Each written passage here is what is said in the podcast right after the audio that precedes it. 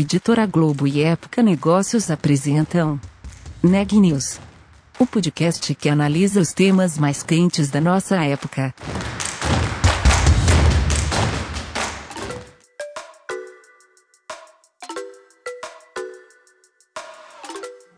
Olá, meu nome é Ana Laura Stachewski, eu sou da Época Negócios e você está ouvindo mais um episódio do Neg News nosso podcast sobre os impactos da pandemia do coronavírus na economia e nas empresas. A crise forçou muitas empresas a reestruturar os seus negócios. Para algumas, o momento foi uma oportunidade para renovar estratégias e explorar novos mercados. No episódio de hoje, a Micaela Santos fala sobre uma empresa que se transformou durante a pandemia e ampliou a aposta em sustentabilidade. Conhecida por ser uma tradicional fabricante de telhas e materiais para construção, a Eternit vem investindo em novos produtos mais sustentáveis e está de olho no mercado de energia solar. Desde a chegada do novo presidente da empresa, Luiz Augusto Barbosa, a companhia decidiu reestruturar seus negócios. Deixou de usar o amianto em seus produtos, que é um material poluente e prejudicial à saúde, vendeu operações de louças e metais sanitários e passou a produzir telhas fotovoltaicas. O Luiz, que é CEO da Eternit, bateu um papo com a gente para contar sobre esse projeto, sobre os desafios de lançar um novo produto em meio à pandemia de coronavírus e de que forma a crise impactou a Eternit. E como o setor da construção de alguma forma foi beneficiado até pelo isolamento e pelas medidas de impulso do governo na economia brasileira, vocês vão saber como a Eternit aproveitou e passou por esse momento. Vamos ouvir a entrevista. Luiz, obrigada por conversar comigo. É um prazer falar com você, ter você no Ed News, que é um projeto muito importante que a gente está fazendo aqui na Época Negócios, né? Queria conhecer um pouco mais da Eternit, né? E a primeira pergunta que eu tenho é sobre a reestruturação da Eternit, né? A empresa tradicionalmente é uma fabricante de, de telhas, né? E vocês passaram por uma reestruturação para se tornar mais é, um negócio mais sustentável, né? Com a produção de telhas fotovoltaicas. Então, eu queria que você falasse um pouco sobre isso, até para os nossos ouvintes da News conhecer um pouco mais sobre a empresa e ter um contexto aí para a gente poder falar também sobre os impactos da pandemia na empresa. Eu estou há pouco tempo na empresa, tenho um pouco mais de, de três anos à, à frente da, da companhia. A companhia é uma empresa de 81 anos, existe há muito tempo. Algumas pessoas é, acham que ela faz parte de um grupo internacional. Não, não é verdade. É uma empresa brasileira com capital na bolsa e muito pulverizado. A gente tem é, dezenas de milhares de acionistas, então é realmente a gente é uma uma corporation, né? É, são poucas né, na, na, bolsa que realmente não não tem controle, não tem acordo de acionistas, é tudo decidido entre o conselho e a, e a administração. A gente é, durante muitos anos nosso foco foi o, o fibrocimento, né, uma tecnologia que, que foi desenvolvida é, na Áustria por uma empresa com essa marca e que depois licenciou essa marca. Por isso existem Eternites em vários países do mundo, porque essa marca foi licenciada, essa tecnologia foi licenciada, mas são sempre grupos locais. Então tem Eternite na Áustria, tem Eternite na Colômbia, tem Eternite no Brasil, e cada uma delas é uma, é uma empresa independente. Durante muitos anos, a companhia trabalhou com fibrocimento usando amianto como reforço.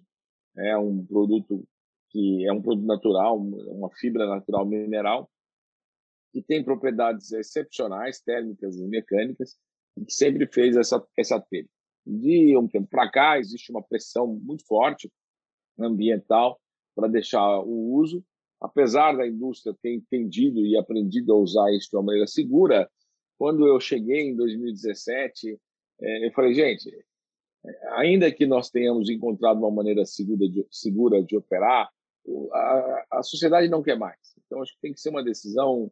É, o mercado não quer. Então, nós temos que sair, anunciamos a saída. Em 12 meses, a gente conseguiu substituir a matéria-prima em todas as nossas fábricas de telha. É, não foi um processo fácil, foi um processo muito difícil, quer dizer, quase 80 anos produzindo de uma maneira, de repente você tem que mexer nessa tecnologia. É, nós tivemos que fazer adaptação nos processos, nas fábricas, então, foi um processo bem complexo. É, e a gente sabia que ele ia ser muito custoso e teria impactos econômicos e financeiros importantes da companhia. Bom, ainda durante 2018 e 2019, a gente traçou um plano de reestruturação para a companhia com várias frentes de trabalho. Uma delas, e talvez a mais complexa, era realmente mudar a tecnologia e substituir o amianto, que é uma fibra mineral natural, por uma fibra sintética de polipropileno que a gente produz numa fábrica nossa em Manaus. Fizemos esse trabalho, realmente gastamos os dois anos e, e foi bem penoso. É, do outro lado, a gente fez uma reestruturação de portfólio, fomos saindo dos produtos onde a gente não tinha grandes vantagens competitivas e que não impactavam positivamente no nosso resultado.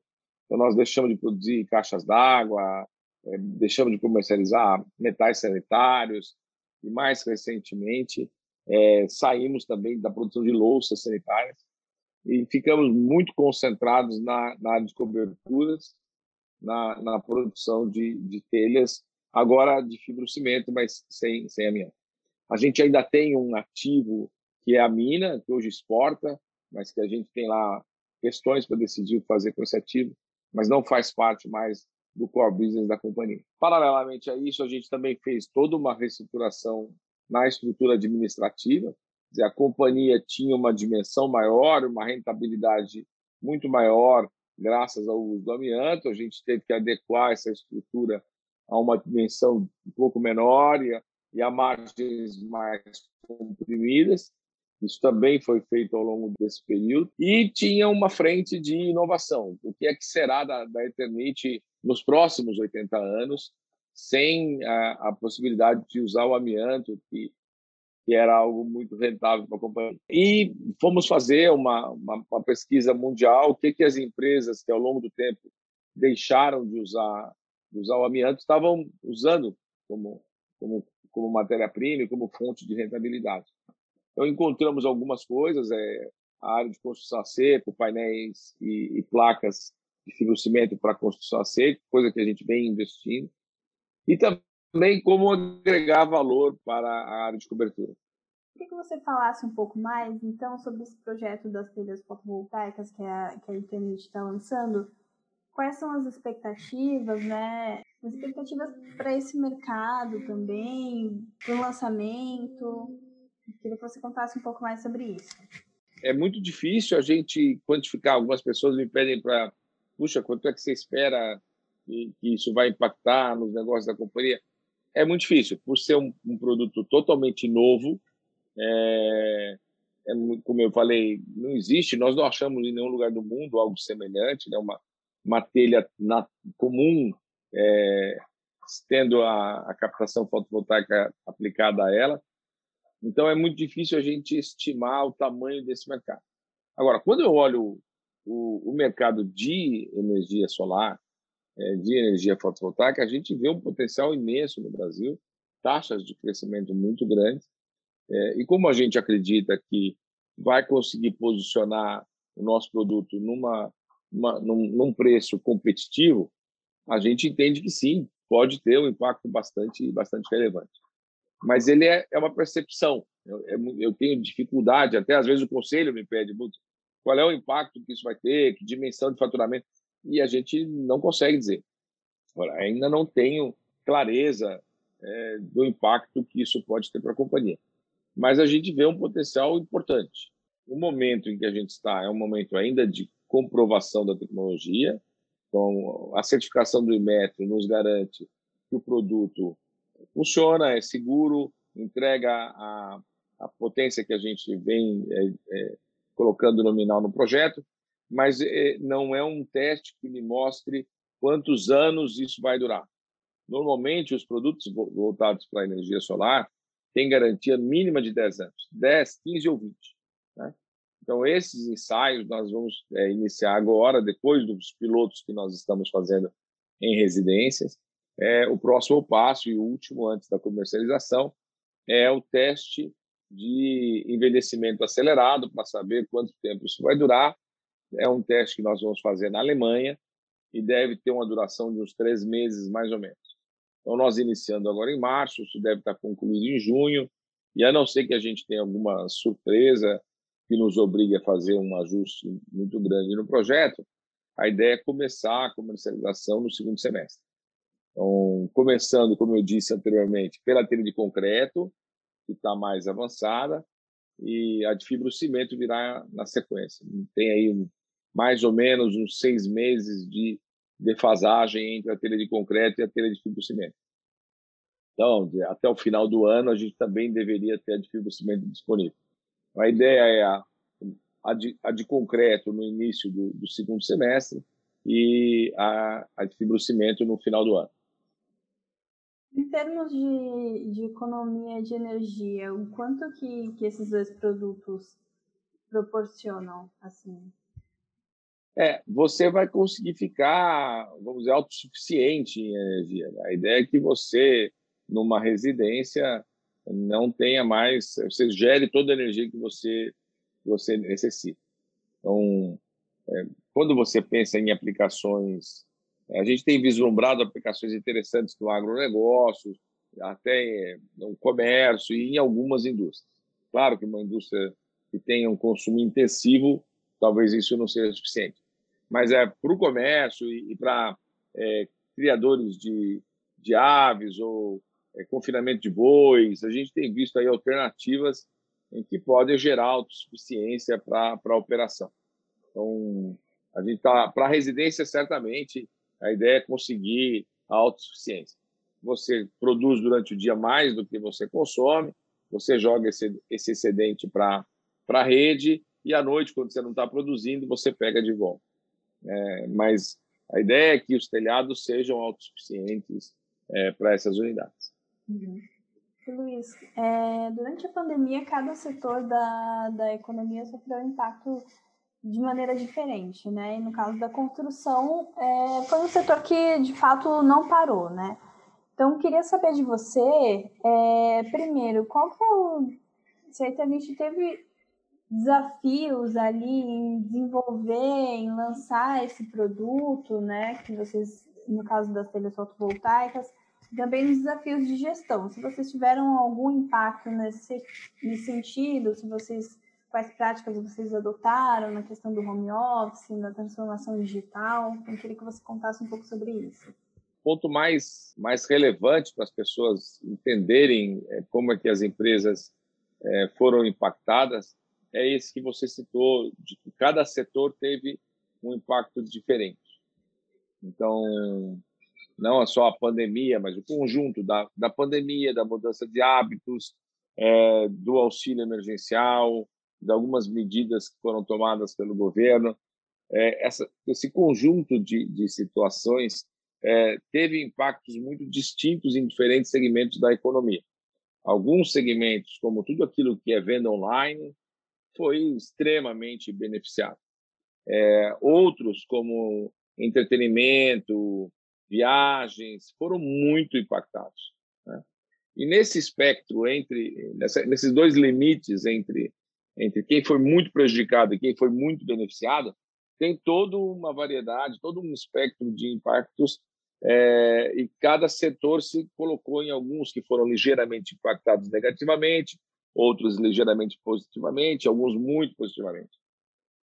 É, eu diria que a construção civil, as indústrias que atendem o mercado de construção civil, foram bem impactadas positivamente impactados. E no conjunto, especialmente é, produtos como a Eternit, que são voltados para uma, uma, uma parcela de, de mais baixa renda, é, foram muito privilegiados. Primeiro, porque houve um auxílio emergencial que atingiu exatamente essa parcela da população. Segundo, porque desde o início é, a construção civil foi considerada como essencial e foi, as lojas todas foram mantidas abertas. É, simultaneamente, outros negócios foram fechados. Então, eu gosto da expressão do pocket share, né, do, da participação que você tem no bolso do consumidor. Nós fomos muito privilegiados, porque o, o consumidor recebeu uma, uma, uma verba extra e ele não podia viajar, ele não podia ir ao shopping, ele não podia ir no restaurante, ele não podia ir no futebol, não podia ir ao cinema, ele não podia fazer muitas coisas e ele tinha que ficar mais tempo em casa. Então, ele, ele investiu na qualidade da casa, ele reformou a casa, ele ampliou a casa. É, isso tudo foi muito positivo para o varejo da construção civil. E também a, a, economia eh, teve uma redução significativa da taxa de juros, que também facilitou as novas construções, viabilizou financiamentos para novas construções. Então, a indústria de construção civil, e a gente vê isso no balanço de várias empresas, foi beneficiada e a Eternit não foi diferente. Como eu te falei, em 2018, 2019, nós tínhamos feito todo um trabalho de reestruturação, então nós estávamos prontos para é, crescer e tivemos essa oportunidade. Bom, março, abril foram meses de incerteza quando aconteceu. A gente lançou mão das ferramentas que o governo deu, suspensão de contrato de trabalho, férias antecipadas, porque a gente não sabia o que ia acontecer. Né? É, mas logo a partir de maio nós já percebemos que a demanda é, retomou muito forte e a gente manteve as operações todas trabalhando. Bom, com relação à, gestão, foi muito desafiador. Nós tínhamos que nos preocupar com a segurança dos empregados. É, então, nos escritórios que você tem uma possibilidade de trabalhar em home office, as pessoas de, dos grupos de risco foram mantidas a maior parte do tempo em casa é, e trabalhando em home office. É, as pessoas que não estavam nesse grupo, durante um tempo a gente manteve uma certa um certo rodízio, uma flexibilização para que as pessoas pudessem sempre que possível, trabalhar um pouco mais em casa. É, e nas fábricas, a gente tomou todas as medidas de proteção é, e manteve as fábricas trabalhando. Então, foi um ano muito desafiador, que exigiu medidas muito rápidas e, e mudanças constantes na, no procedimento, mas nos permitiu aproveitar uma onda muito favorável, uma demanda muito forte no segundo semestre. Notícias do dia. A Organização Mundial da Saúde anunciou, nesta terça-feira, que planeja distribuir 237 milhões de doses de vacinas contra a Covid-19 até o final de maio. O programa COVAX vai beneficiar 142 países, incluindo o Brasil. A expectativa da OMS é que ele torne a distribuição de imunizantes mais igualitária ao redor do mundo. A General Motors vai suspender temporariamente o contrato de 600 trabalhadores de sua fábrica no Vale do Paraíba, em São Paulo. O motivo é a falta de componentes para a produção, em especial os eletrônicos. Esta é a segunda fábrica do grupo a adotar a medida.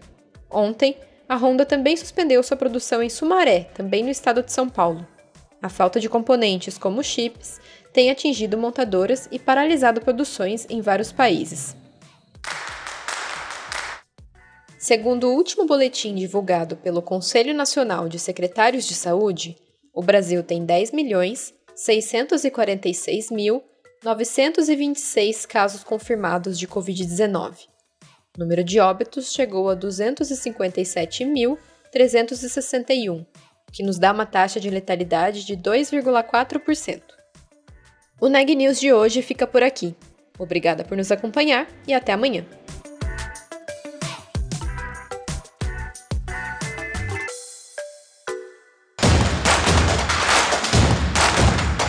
Esse podcast é um oferecimento de Época Negócios. Inspiração para inovar. Não deixe de conferir nossos outros podcasts. Presidente Entrevista Presidente. The Office. E os negócios da nossa época. Ouça, acompanhe, compartilhe. Vamos fazer deste podcast o nosso ponto de encontro.